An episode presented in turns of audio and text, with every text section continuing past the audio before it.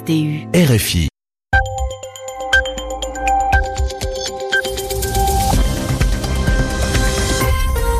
« 20h en temps universel, 2 heures de plus ici à Paris. Gilles Moreau.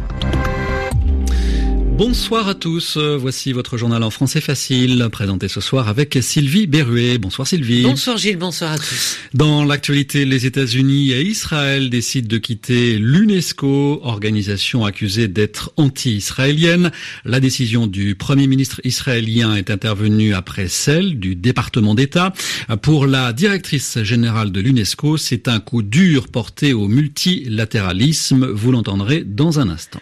Un accord de réconciliation a été signé par le Fatah et le Hamas, les deux principaux partis palestiniens. Après des années de rivalité acharnée, ils ont effectué un rapprochement spectaculaire cette semaine dans leur discussion au Caire. L'Espagne célèbre aujourd'hui sa fête nationale dans un climat politique tendu en pleine crise catalane. À Barcelone, des dizaines de milliers de personnes ont manifesté en faveur de l'unité du pays. Le journal. Le journal. En français facile.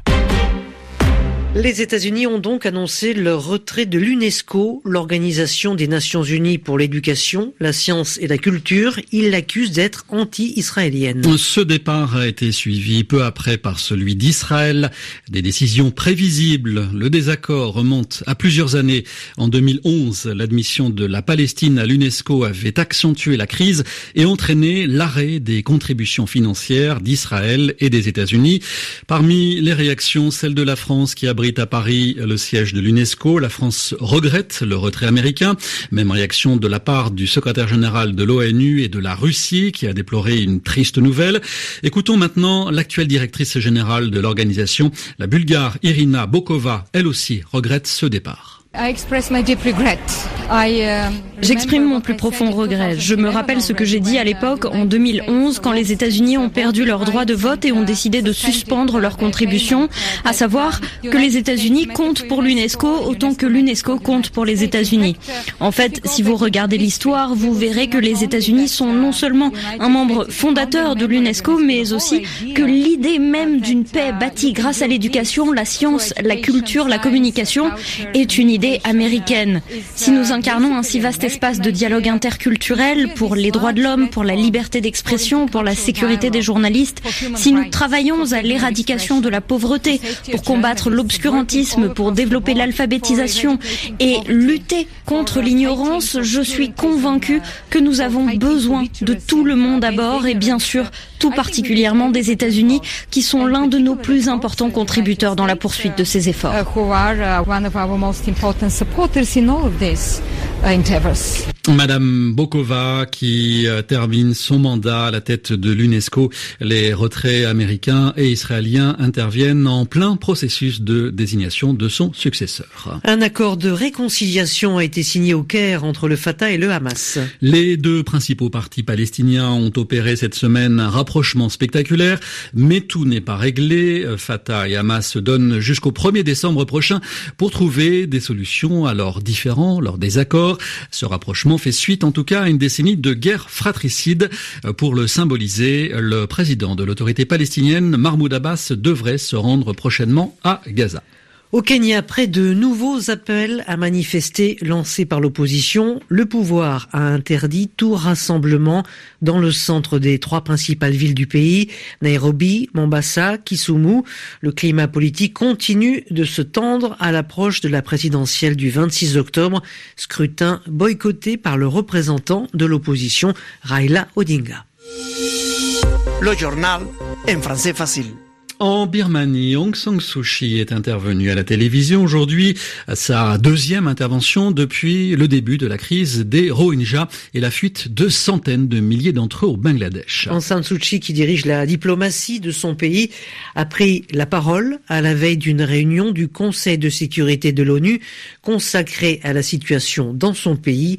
Elle a dévoilé les grandes lignes d'un plan pour la province birmane de l'Arakan, les précisions de Juliette Gerbrand. Plutôt que de répondre aux critiques par des mots, nous allons répondre par des actes, car il y a beaucoup à faire dans l'état d'Arakan, déclare en substance Aung San Suu Kyi à ses concitoyens. La chef de la diplomatie birmane présidera elle-même la nouvelle initiative axée autour de trois priorités, le rapatriement et l'aide humanitaire aux personnes qui ont fui au Bangladesh, la réhabilitation, enfin le développement économique et la paix. Aung San Suu Kyi rappelle que des négociations sont en cours avec Dhaka pour le retour des réfugiés. Concernant l'aide humanitaire et le développement de l'Arakan, ONG et institutions comme la Banque mondiale et les agences de l'ONU seront mises à contribution. Les détails de ce plan seront communiqués sur Internet le 15 octobre. Aung San Suu Kyi, qui a insisté sur le besoin d'unité du pays, a prononcé son discours en birman et non pas en anglais comme la dernière fois, mais elle s'adressait aussi à la communauté internationale.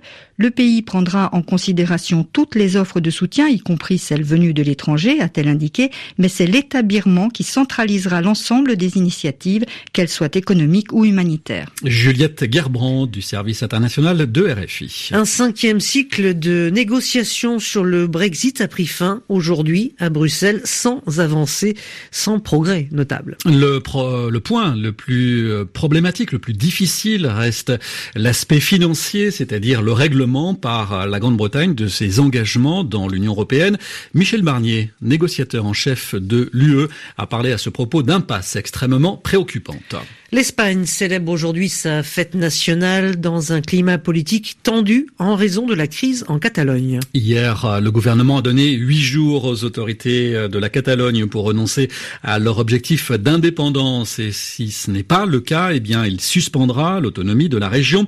Aujourd'hui, ils étaient environ 65 000 à défiler à Barcelone en faveur de l'unité du pays menacé par cette crise. Reportage de Véronique Guémard et Richard Riffono.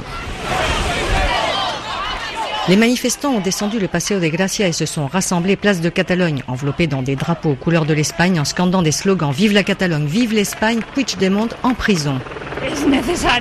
C'est nécessaire de sortir manifester et dire que nous ne sommes pas d'accord avec l'indépendance. Nous sommes là et nous sommes nombreux. Il faut privilégier le dialogue et non la violence. Mais le cirque qu'on a vu mardi soir au Parlement catalan était lamentable. Moi, je suis galicien. J'ai vécu toute ma vie en Catalogne. Je donnerais ma vie pour la Catalogne, mais aussi pour l'Espagne. Que trouverait-on si on sortait de l'Europe? La chute dans le précipice, l'échec et la ruine. Vers 13h, la manifestation se disperse. Un groupe d'ultra, des nationalistes extrémistes sont entourés par la police catalane, les Mossos Esquadra, eux-mêmes insultés par la foule.